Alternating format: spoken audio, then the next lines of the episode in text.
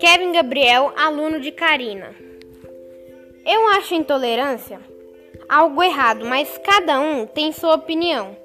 Eu nunca fui vítima de intolerância, pois na primeira vez na igreja me receberam com muita alegria. A escola tem o poder de transformar uma sociedade, formando melhores cidadãos. Por isso, tanto empenho para continuarmos as aulas, mesmo que seja online por causa do cenário atual que estamos vivendo.